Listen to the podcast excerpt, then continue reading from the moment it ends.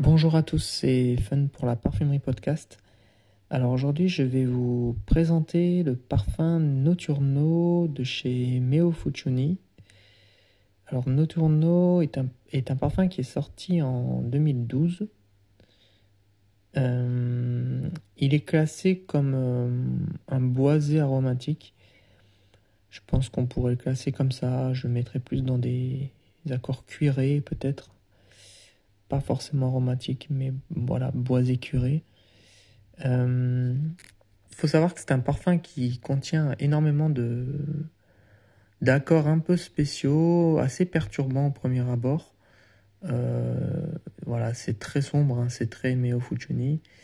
Dans ma critique écrite, je compare un peu les Meo Fuccioni à, à ce que faisait Caravage, le peintre Caravage, donc entre le 16e et 17e siècle.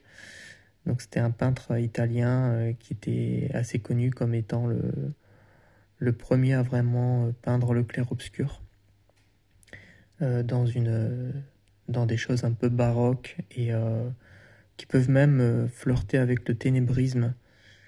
Voilà, donc ça annonce la couleur. couleur plutôt noire du coup. Et Nocturno ne déroge pas trop à la règle. Alors c'est un, c'est une note parfum avec dedans des accords au départ. Donc je vais commencer par le, petit texte peut-être pour vous illustrer un peu le, le, parfum, comment il est présenté par euh, Meo Fuccioni directement. Donc Noturno, donc il est écrit au temps de la nuit, au temps de la poésie et de la recherche intime. Noturno est né.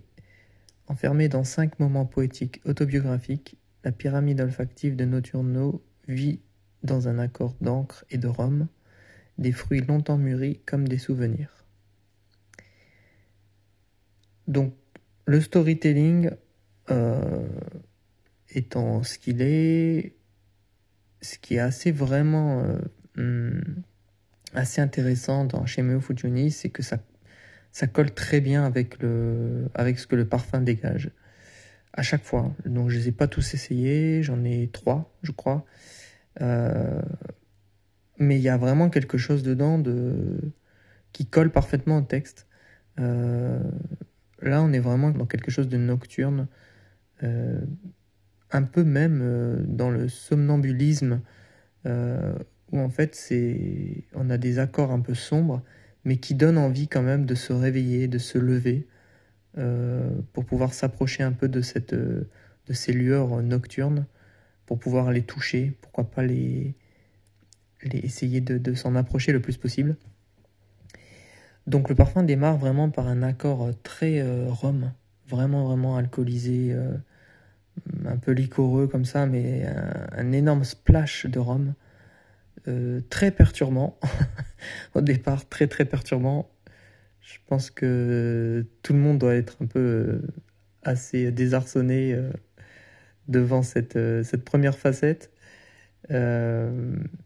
vient ensuite quelque chose de comme un accord un peu d'ananas j'ai trouvé un, peu pêche ananas quelque chose comme ça quoi. Vraiment fruits mûrs bien mûrs pas trop sucré enfin même pas du tout. Vraiment vraiment pas sucré. C'est pas un parfum sucré du tout du tout à aucun moment on tombe dans, quelque chose de, sucré.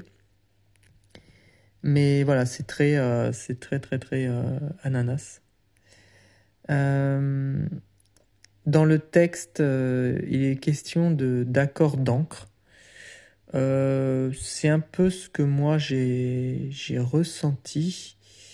j'ai noté comme étant quelque chose de, comme un peu du plastique neuf et des vapeurs de solvant il, y a quelque chose de très alcoolisé dedans, euh, assez synthétique, vraiment une odeur synthétique euh, qui sort, mais euh, cohérente en fait. Enfin, à, aucun moment on sort de, on sort du parfum. Il n'y a aucun problème là-dessus. c'est assez juste, je trouve, dans son exécution. Et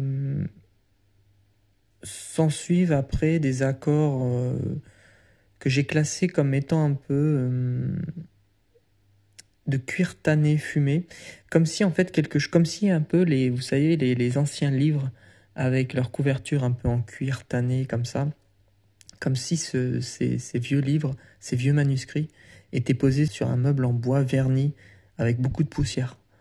Euh, je trouve qu'il y a quelque chose de, très poussiéreux là-dedans, qui est euh, pour le coup assez original. Euh, ah, voilà, pour le coup, un peu climat aussi, hein, c'est sûr. C'est vrai que c'est pas un parfum. Les parfums de, de chez sont très portables, évidemment. Moi, il n'y a pas de problème avec ça. Euh, je le porte actuellement, il n'y a aucun souci. Mais euh, c'est pas conventionnel. C'est vrai qu'on est plus dans la parfumerie expérimentale, mais portable. Voilà. Euh, et à la fin, on a quelque chose de vraiment très joli, qui pour le coup pourrait plaire au grand public. Euh, on a des, notes très douces, très chaudes, euh, très ambrées, avec... Euh, j'ai noté quelques, petites choses qui me font penser à l'amande amère.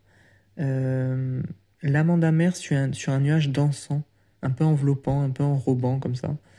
Donc c'est pas un encens, mais il doit avoir une note un peu musquée dedans qui, qui fait l'union entre ces deux, ces deux facettes-là et qui me fait penser un peu à de l'encens, mais euh, je sais pas, de l'encens avec de l'amande amère derrière. Enfin, c'est, c'est particulier, c'est un, peu, un peu spécial encore une fois.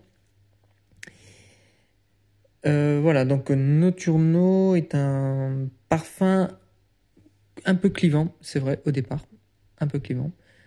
Euh, pas vraiment ensuite.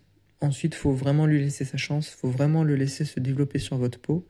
Alors c'est un parfum qui n'aimait qui a pas une grande euh, une grande rémanence. C'est voilà, c'est ça reste un parfum de peau quand même. Le sillage est très intime. Euh, ça a une bonne tenue, mais voilà, pareil, c'est faut pas faut pas chercher la performance, faut pas chercher le, la, puissance dans le parfum. Ça reste très expérimental, très beau. Euh, je pense que c'est pas le parfum qui représente le mieux Meo Fucini et celui qui, est vendu le, plus, mais euh, à sentir en tout cas. C'est ne serait-ce que pour l'expérience encore une fois, euh, pour essayer de comprendre ce que c'est que le beau dans, le parfum et, et, sentir l'aspect autobiographique, l'aspect intimiste du parfum et de son auteur. Euh, encore une fois, on sent que le, parfumeur derrière, derrière a vraiment euh, mis de, son, de sa sueur et de son, de son histoire. C'est vraiment un pan de, de, son histoire personnelle qui nous est, euh, qui nous est déployé en odeur. Donc euh, rien que pour ça, ça vaut le coup d'essayer de, de, comprendre un peu la biographie de, de ce parfum-là. Voilà. Donc c'est un parfum qui est euh, vendu euh, chez le Nez Insurgé, notamment pour, pour la France. C'est vrai que c'est pas facile à, trouver en France.